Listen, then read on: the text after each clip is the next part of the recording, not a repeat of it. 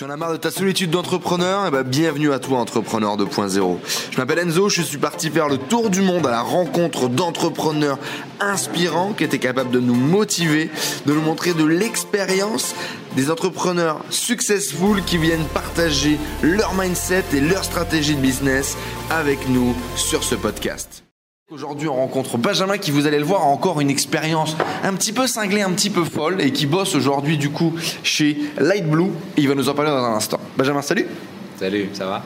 Super. Alors, en quelques mots, pour les gens qui ne te connaissent pas, et il y a de fortes chances qu'on ne te connaisse pas euh, sur cette chaîne, qui es-tu, que fais-tu? Alors, je suis le, euh, le fondateur de euh, Light Blue Environmental Consulting, initialement venant d'une d'un parcours un peu particulier, mais au niveau professionnel, euh, initialement employé chez Accor sur un programme de certification environnementale pour les euh, Novotel en Asie, euh, qui s'appelle King Globe. Et de fil en aiguille, je me suis retrouvé consultant pour l'ONU sur des programmes similaires pour aider à, intégrer le développement durable dans l'hôtellerie en Thaïlande et, aux Philippines. Et, et j'ai monté ma boîte Light Blue euh, depuis environ 4 ans euh, avec un gros focus sur euh, la prévention du gaspillage alimentaire. Ok, génial. Joli pitch, efficace, clair, on sait plus ou moins ce que tu fais. Et justement, tu as un parcours un peu atypique, comme tu l'as dit. On a discuté un petit peu avant, je vous avoue, je me suis spoilé. Parle-nous-en rapidement. Comment est-ce que déjà tu es arrivé en Asie et comment est-ce que tu t'es lancé dans l'entrepreneuriat? Tu as fait des grandes études, c'est quoi ton truc? Alors initialement j'ai fait un master en relations internationales à Genève. Euh, je voulais pas travailler dans une grande organisation, je voulais d'abord apprendre euh, le mandarin. Je me suis retrouvé un peu par hasard dans une classe de mandarin. J'ai décidé que euh, après quelques semaines que ça allait pas être hyper efficace, donc euh, je suis parti en Chine en immersion complète pour pour apprendre le mandarin là-bas avec des expériences assez intéressantes. Après six mois, je suis revenu pour essayer de tester mon mon, euh, mon attrait sur le marché du travail euh, du côté de Genève notamment. Et euh, je me suis pris porte sur porte par, par plein de grosses boîtes, ce qui était un petit peu difficile à, à accepter, mais bon voilà, après, après quelques mois avoir bossé un peu avec mon père, j'ai euh, j'ai eu un VIE pour, euh, pour une PME nantaise qui devait m'envoyer à Bangkok. Euh, deux jours après avoir commencé ce VIE, ça a capoté. Donc je me suis retrouvé un peu le bec dans l'eau et, et j'ai décidé quand même de venir sur Bangkok pour tenter, tenter ma chance. Donc j'ai pris un aller-retour, j'avais trois semaines. J'ai fait faire mes CV, mes costards et j'ai pris le nom de toutes les boîtes françaises qu'il y avait à la chambre de commerce, sélectionné celles qui m'intéressaient et j'ai fait du porte-à-porte, euh, vraiment à, à forcer, à forcer le, le- le destin et euh, de fil en aiguille j'ai pu avoir un, un entretien avec le DRH d'accord qui m'a donné euh, ma chance sur, euh, sur ce programme-là et euh, et puis voilà, donc je me suis retrouvé d'abord euh, consultant indépendant, ce que je trouvais assez sympa, parce que je gagnais aussi bien qu'en étant à plein temps, mais en bossant que quelques mois. Monter ma structure après en, parallèle, un peu de facto, c'était non seulement pour des questions de visa, mais aussi pour pouvoir avoir une présence sur le net. Et, euh, puis les choses ont commencé à grandir avec un, avec interne, puis deux. Et, euh, et voilà, c'est comme ça que la boîte est née, on va dire. Elle est née, ouais. Et alors du coup c'est intéressant, je vais nous rapprocher un peu là. C'est- On est en proximité d'habitude, hein. on on est comme à la maison, on est comme au bar, voilà, c'est mieux comme ça. Et donc du coup, master en poche, euh, tu pars en Chine pour apprendre le mandarin, tu parles 4 ou 5 langues tu me disais, tu as ton diplôme, tu trouves pas de job. Et tu me dis, par contre j'ai essayé. Genre, qu'est-ce qui s'est passé? Comment ça se fait que t'as pas trouvé de job selon toi Combien de portes t'es allé taper? Qu'est-ce que t'as fait pour forcer le destin sur ta recherche de job? Parce que tu m'as l'air quand même d'être quelqu'un d'entreprenant, qui fait les choses? Euh, il y a 10 ans, t'étais comment pour que ça marche pas selon toi? Et qu'est-ce que t'as fait euh, pour que ça marche? Je sais pas, je devais avoir l'air d'un branleur, j'imagine. non, je rigole. Euh, je sais pas, parce que ouais, je me suis pris des portes. ouais, j'ai fait, j'ai fait quasiment toutes les toutes les grosses boîtes internationales qui ont des sièges. Euh, régionaux euh, autour de Genève, euh, tu vois, des, des Caterpillar, des Michael Page, des JP Morgan, etc. Mais, mais deux problèmes, je pense, c'était le, mon background qui faisait que j'étais j'étais spécialiste en rien. Euh, donc un peu touche à tout, mais sans, sans, sans vraiment un skills qui soit, qui soit utile directement. Plus le fait que, que je sache pas exactement ce que je voulais faire. Ouais. Euh, donc pas de vraie conviction derrière, et je pense que ça, ça se ressent aussi au niveau du, du recrutement. Et, et donc voilà, c'est notamment ça qui a dû expliquer le fait que ça n'avait pas marché. Puis après, ce VIE qui était censé marcher, qui a presque marché et puis en fait pas du tout.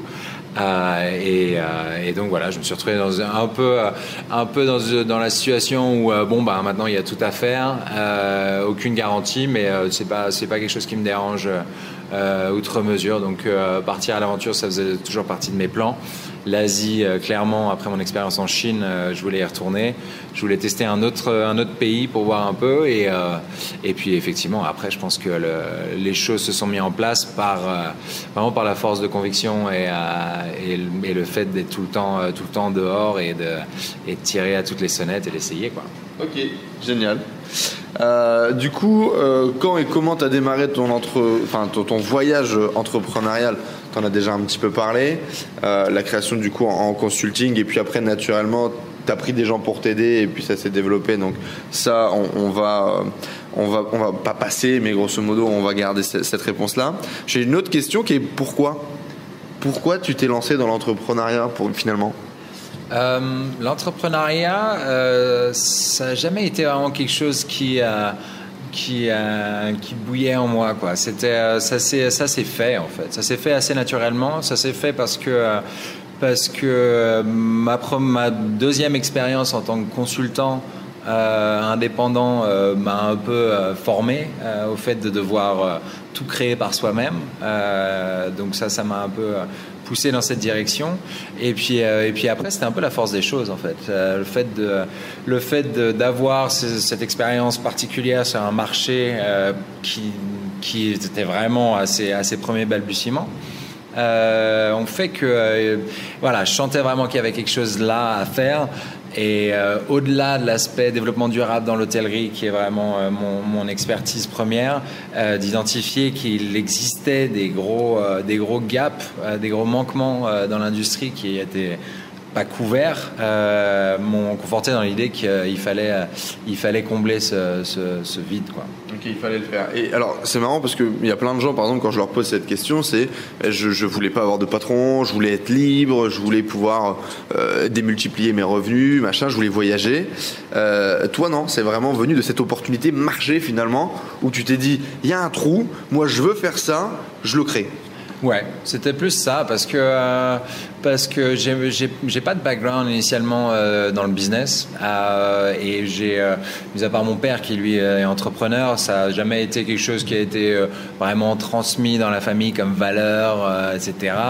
Euh, c'était plus, euh, c'était plus, euh, je pense que c'était plus lié à des, à des, convictions personnelles, des valeurs qui pour moi étaient nécessaires d'être intégrées dans le, dans le business et dans cette industrie en particulier. Et le, le fait d'être choqué, d'être profondément choqué par le, le, le le, degré euh, vraiment, enfin l'état primaire d'avancement des hôtels quand il en vient à consommation d'eau, d'énergie, gestion des déchets, des produits chimiques et tout l'aspect social qui, euh, qui pour moi était encore vraiment à un niveau quasiment zéro plus l'aspect lié au gaspillage alimentaire où je me suis rendu compte qu'il n'existait rien, quoi. C'est-à-dire pas d'études, pas d'initiatives euh, euh, en place euh, au niveau des grands groupes, même au niveau des, grandes organisations internationales, etc., des, donor agencies. Euh, donc c'était aussi une sorte de, révolte quant à un sujet qui pour moi me semblait si évident, si important, le fait que tout le monde ait besoin de manger trois par jour, le fait que euh, après en creusant, réaliser qu'il y avait euh, un tiers de tout ce qu'on produit dans le monde qui est gaspillé, qui est encore quasiment un milliard de personnes qui mangent pas à leur faim, 850 millions, et, il y, y a quasiment 2 milliards d'obèses. Euh, enfin, des absurdités comme ça qui, moi, me, choquent. Et donc, c'est comment lier le, business avec, euh, avec une sorte de, mission, entre guillemets, sans penser être un, un prophète, mais, euh, mais pouvoir montrer que on peut faire du business en ayant un impact positif au niveau social et environnemental. Génial, très bonne réponse. Avec le recul aujourd'hui, si tu devais euh, définir un espèce de processus de la réussite, grosso modo, tu dois relancer un nouveau projet, ce serait quoi les 3-4 étapes que tu mettrais forcément en place pour faire que ton projet fonctionne? C'est une bonne question. Euh, je dirais que euh, identifier un besoin, ce serait clairement le, premier truc, parce que ça sert à rien de développer quelque chose dont personne n'a besoin. Le deuxième, ce serait acquérir les bonnes compétences ou les bonnes personnes pour pouvoir aller de l'idée à la réalisation, qui est vraiment difficile. Euh, faire probablement un peu mieux que nous ce qu'on a fait initialement, c'est-à-dire euh, s'assurer d'avoir euh, une bonne structure financière ou en tout cas un bon apport qui permette d'avoir une certaine visibilité et et puis vraiment avoir une, une, vision, quoi, une perspective sur comment développer le, business, quel est le marché dans lequel on est et, et comment pouvoir diversifier ses sources de revenus génial. Alors on répète un petit peu là pour regarder le, process de, Benjamin. Premièrement, définir un besoin, identifier un besoin, apporter quelque chose que quelqu'un veut, pas travailler pour rien. Deuxième point, définir, euh, identifier les compétences dont on va avoir besoin ou s'entourer des gens qui ont déjà ces compétences-là. Troisième point, euh, tu as parlé de vision avoir la vision euh, à long terme, savoir où on veut aller. Quatrième point, tu as parlé des, finances, euh, savoir qu'on a le cash ou avoir un apport de cash pour avoir une visibilité. Et, c'est tout en fait. Non, taper le marché à la fin, enfin, étudier comment est-ce que tu vas grossir, comment est-ce que tu vas te développer. Ça fait partie de, ça fait partie de la vision, à savoir comment diversifier ses activités et s'assurer qu'on est, euh, qu'on puisse au maximum avoir différentes sources de revenus pour maintenir l'activité et ensuite la, la faire grandir. La faire Ok, génial. Bon, ben, un process à mettre en place. Il y a pas mal de points, comme d'habitude, qui reviennent. Euh, et vous le voyez, il y a des, il y a des similitudes. Hein, même si euh, les gens n'ont rien à voir et se connaissent pas, il y a des similitudes à travers tout ce qui se dit. C'est peut-être qu'il y a des choses à utiliser. À vous de voir. Euh, Aujourd'hui, selon toi, quels sont les traits de caractère qui font un bon entrepreneur? Alors, les traits de caractère que tu as dû développer, que tu avais déjà et que tu as dû développer, ou que tu n'avais pas du tout et que tu as dû apprendre? Euh, trait de caractère, il faut une, euh, il faut une, euh, une, grande confiance en soi. Je pense que ça, c'était, quelque chose qui m'a, vraiment permis de passer toutes ces grosses, enfin, d'aller outre toutes les grosses barrières qu'on a pu, a pu rencontrer. plein de gens adorent voir les autres se casser la gueule. donc, force de caractère, c'est hyper important. persistance aussi, pas prendre un nom pour un nom c'est jusqu'à ce qu'on te dise euh, casse-toi que euh, vraiment euh, compris que, voilà, que là il faut partir. je dirais que les points importants, les, les, traits importants à avoir sont la structure, et ça c'est quelque chose que j'ai dû apprendre, quelque chose que j'avais pas naturellement, et par la force des choses, si tu te structures pas, il y a de fortes chances, encore une fois, que, que ça se casse la gueule.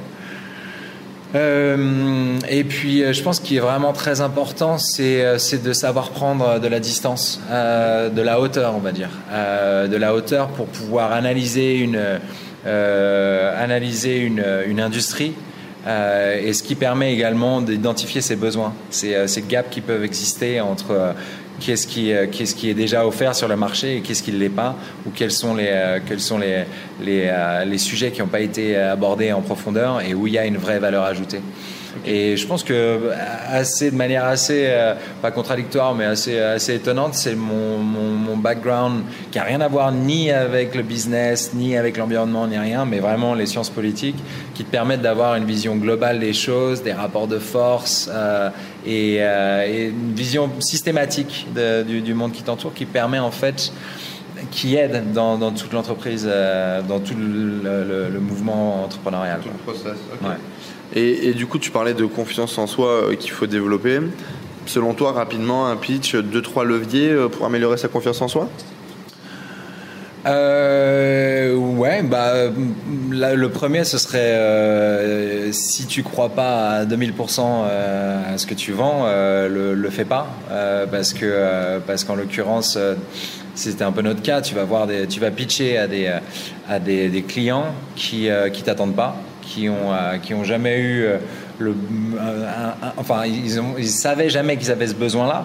Donc c'est encore plus difficile. Il, faut, il va falloir passer par l'éducation de ton client et leur montrer pourquoi il y, a un, il y a un besoin et comment tu peux les aider. Euh, confiance en soi, je pense que ça marche aussi via d'autres activités. toujours essayer de, de, capitaliser sur les trucs où on est, on est bon en parallèle, soit pas forcément lié au business. moi, je pense par exemple le sport m'amène beaucoup. Sport d'équipe, où généralement je joue pour le plaisir, mais le plaisir à gagner fait entièrement partie du plaisir. Donc ça m'agace, ça m'agace de jouer pour perdre. Euh, donc ça, ça fait partie des choses. Donc ça peut être, euh, ça peut être des gens qui aiment jouer au poker, par exemple, ou, euh, à d'autres types de jeux, mais avec quand même toujours cet esprit compétitif qui est nécessaire, je pense, dans une certaine mesure. Ok. Bon, mais voilà, quelques petits tips supplémentaires glanés sur le chemin. Aujourd'hui, est-ce que tu gagnes bien ta vie si tu étais resté dans une tour avec ton bac plus 5 Est-ce que tu gagnerais mieux ou moins bien ta vie? Si tu veux pas donner un chiffre, tu peux donner une fourchette. Euh, je pense que je gagnerais beaucoup mieux ma vie à l'heure actuelle euh, si je faisais autre chose. Mais, euh, mais j'ai pas des perspectives à un ou deux ans. Euh, moi, c'est, c'est quasiment un projet de vie, ce, que, ce que je mets en place là. Et, ce sont des, des changements qui sont, qui sont profonds et qui touchent à, non seulement à l'industrie hôtelière, mais à d'autres industries connexes. Euh, quand on parle du gaspillage alimentaire, euh, on touche d'autres industries, euh, aussi bien les, compagnies aériennes que les, que les compagnies de croisière, que les restaurations collectives, que les, enfin tout ce qui touche à la bouffe. Et il y a tellement de gaspillage partout que là, on commence par une industrie avec une méthodologie et certains outils. les perspectives de, de développement sont, sont assez phénoménales. Euh, on compare souvent euh, l'argent, le bonheur, on dit que l'argent fait le bonheur. Euh, c'est pour ça que la question d'après, c'est est-ce que tu es heureux aujourd'hui? Ouais. Ouais, moi je suis carrément heureux. c'est, ça, j'adore, j'adore me, lever le matin ou, ne pas aller me coucher pour, pour continuer à, développer les, les 10 000 aspects qu'il y a quand tu, quand tu gères ton, ton, ta propre boîte, toujours en sachant que, un, tu veux tu veux quelque part montrer quelque chose. Euh, c'est un peu prouver que, euh, que les gens ont, ont, géré le business d'une manière qui n'était pas optimale pendant si longtemps.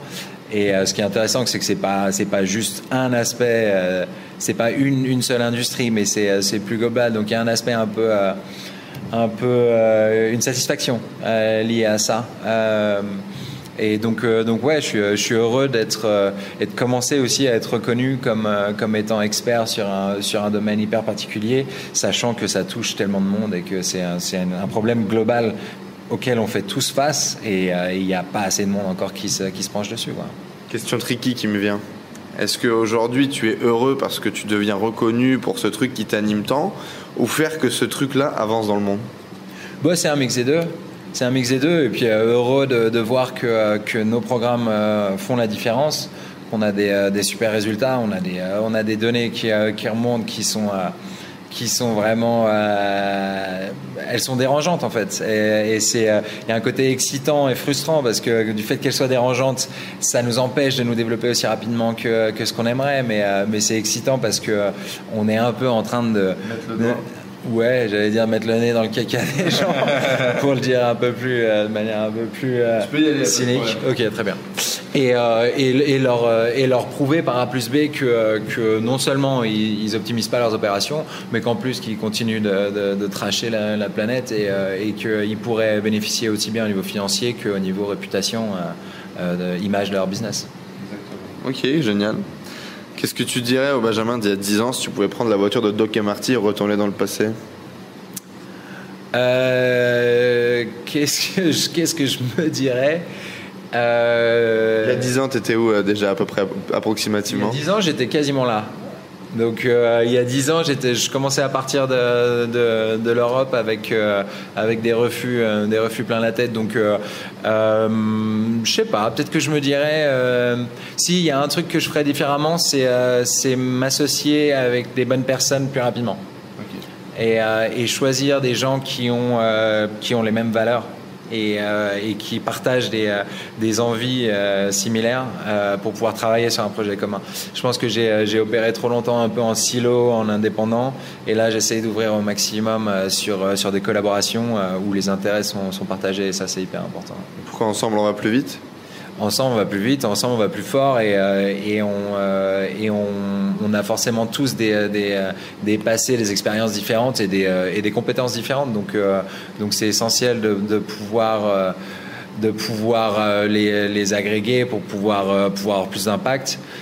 et ça permet aussi surtout d'éviter de, de, de, raisonner en, en, vase clos et, de pouvoir justement bouncer les idées avec, avec d'autres personnes qui vont parfois en une minute te dire ouais non mais ça c'est n'importe quoi parce que A plus B et tu as, économisé euh, deux mois de travail où tu aurais bossé comme un, comme un gland tout seul sur ton truc euh, avant de te rendre compte que ça marchera pas. Ok génial donc ben voilà les amis pensez-y. L'association rencontrer des gens s'entourer. Euh, est-ce que tu aurais aujourd'hui un conseil, une ressource euh, pour les gens qui euh, ou veulent se lancer ou sont déjà dans la machine et, veulent exploser. Un livre qui t'a fait changer euh, ta vision sur quelque chose, un blog que tu consultes souvent, des vidéos, quelque chose, une ressource? Bah, j'ai ce bouquin que j'ai sur la table que j'aime beaucoup. bon, il y, a celui de Peter Thiel, One to Zero, qui celui-là, je pense, est vraiment intéressant à lire assez tôt dans son dans son j'allais dire dans sa dans son voyage entrepreneurial. Ouais. Euh, mais euh, mais moi j'aime beaucoup euh, j'aime beaucoup utiliser différentes sources d'informations ou différents différentes on va dire domaines que j'intègre dans, dans, ce que je fais et ça va aller de par exemple l'autre bouquin que j'ai là qui qui est sur la science de la persuasion euh, comment utiliser les différents principes qui permettent euh, à ton interlocuteur d'accepter de, en gros ce que tu lui, ce que tu lui vends. Euh, Malcolm Gladwell aussi, j'aime beaucoup ses bouquins. Et donc c'est assez souvent lié à la, la sociologie, psychologie humaine. et intégrer ça dans, des trucs qui sont plus, plus hardcore, business, etc. Pas mal, très intéressant. Moi j'aime bien l'idée effectivement dans tous les cas d'aller vous inspirer de toutes les sources potentielles qui est autour de vous. Euh, euh, n'importe quoi peut vous inspirer, c'est juste qu'est-ce que vous allez faire de cette ressource, comment est-ce que vous allez l'utiliser. Et euh, bon, influence et manipulation, qui est moi le livre que je recommande en termes de persuasion, tu vois, de Cialdini, qui est pour moi un, un des best, bien évidemment bosser la persuasion, euh, faites comme, enfin, travaillez sur votre résilience, arrêtez de prendre des noms, enfin, ou à vous battre quand vous allez prendre un nom, et travaillez à comment aller chercher un oui, quoi, ça c'est clair. Nous voilà de retour après une légère page de publicité. la caméra, elle, m'embête un peu en ce moment. Euh, du coup, dernière question un peu tricky, je disais. Euh, selon toi, est-ce qu'on est entrepreneur ou est-ce qu'on le devient? Selon moi, il y a des, il y a des, il y a des aptitudes à avoir. Euh, pour devenir entrepreneur. Certains sont nés entrepreneurs, c'est dans leur gène, ils le sentent euh, dès le début. Euh, d'autres vont avoir certaines qualités nécessaires pour, pour devenir entrepreneur. et je pense fondamentalement qu'il y, y a, certains, certains traits de personnalité qui ne sont pas forcément compatibles avec l'entrepreneuriat. Des exemples? bah, Je pense à il faut une bonne dose de, de, de leadership pour être entrepreneur il faut aimer euh, donner le ton, euh, le tempo, euh, la vision. si, c'est quelque chose qu'on n'aime pas, c'est plus difficile. Et à ce moment-là, c'est d'où l'intérêt d'être bien, d'être bien entouré ou d'avoir des bons, des beaux cofondateurs. Tu as dit qu'on n'aime pas. C'est intéressant. On peut aimer ne pas savoir le faire et l'apprendre, selon toi? Oui, dans une certaine mesure. Mais est-ce qu'on excellera? Ça. Ok. C'est notre, ouais, c'est notre, un autre débat. Et donc toi, tu penses que tu es né entrepreneur ou tu l'es devenu? Moi, je le suis devenu. Euh, j'étais pas né entrepreneur. Euh, euh, typiquement il y a certains certains traits de ma personnalité qui parfois sont un peu en contradiction. typiquement, je suis je suis pas un énorme fan de, l'argent en général. c'est pas quelque chose qui me qui m'excite en particulier des choses comme ça. Je suis je suis pas spécialement à l'aise en, finance, mais donc ouais, t'apprends, t'apprends au fur et à mesure. Tu, tu t'enseignes, tu t'éduques et, et tu t'entoures. Génial. Tu fais partie aujourd'hui de, la French Tech Thailand. Ça représente quoi pour toi la French Tech Thailand? La French Tech Thailand, euh, nous, c'est assez récemment, on a intégré euh, une, dimension technologique dans nos services. Euh, donc, c'est relativement récent notre rapport avec la French Tech. ils ont été hyper bien pour nous, pour nous soutenir euh, sur différents événements et nous, euh, nous offrir la possibilité de, euh, de se représenter comme entreprise. Étant donné que nous, pour l'instant, l'aspect technologique est une dimension de nos services, mais qu'on n'est pas encore à la phase, mais ça arrive très vite. où on va pouvoir vendre notre, notre service, notre software qui s'appelle Food Access Monitoring Platform à nos clients. Euh, c'était pas quelque chose de fondamental, mais euh, on a justement récemment développé une collaboration avec avec des tech genius qui sont entre Singapour, Mumbai et, et, Split en Croatie, qui eux vont vont prendre en charge toute la partie développement de notre plateforme, faire en sorte que que ça on passe de là à là et qu'on puisse en faire un produit qu'on puisse vendre. Euh, et, euh, et c'est évident que, que la, enfin, je réalise euh, de manière plus en plus évidente que, que la technologie est essentielle, encore plus maintenant, pour, pour délivrer nos services. Ok. Et mm, qu'est-ce que, à qui tu recommanderais par exemple la French Tech Thailand? Bah, je recommanderais la French Tech Island pour n'importe quel entrepreneur euh, qui, euh, qui aimerait s'installer euh, en Thaïlande, d'abord pour, pour la qualité du réseau. Si les activités de cet entrepreneur sont liées à, à, la technologie, ce sera évidemment une bonne plateforme pour rencontrer les bonnes personnes, avoir de la visibilité et puis potentiellement développer des, des partenariats. Euh, donc euh, même, même pour ceux qui, comme moi initialement, euh, n'avaient pas de service incluant de la technologie, ça reste de toute façon une, très bonne plateforme ou un bon réseau à rejoindre. Génial. merci beaucoup pour toutes ces informations, pour le temps que tu nous as accordé et puis pour cette expérience là. On vient de prendre 20 ans dans la gueule, donc à voir ce que vous allez en faire, les amis. J'ai une dernière question pour toi. Est-ce que tu es heureux voire même euh, fan de faire partie maintenant de la team Better Colenso? Écoute, c'est euh, quelque chose, je pense, qui va changer ma vie euh, à partir de maintenant. Merci à tous d'avoir suivi ce podcast. J'espère que vous passez un agréable moment avec les entrepreneurs 2.0. J'espère que cette interview vous a inspiré. N'hésitez pas à nous laisser un avis sur iTunes. Cela nous aide vraiment à partager le message, à faire grossir la communauté d'entrepreneurs 2.0 et à aller chercher tout le temps de plus en plus de gros entrepreneurs avec des histoires extraordinaires à partager pour vous inspirer au quotidien. N'hésitez pas à laisser également vos messages sur le groupe Facebook Les Entrepreneurs 2.0. Vos questions, vos partages, vos histoires, cela nourrit toute la communauté. Je vous remercie encore, je vous dis à très vite. Ciao ciao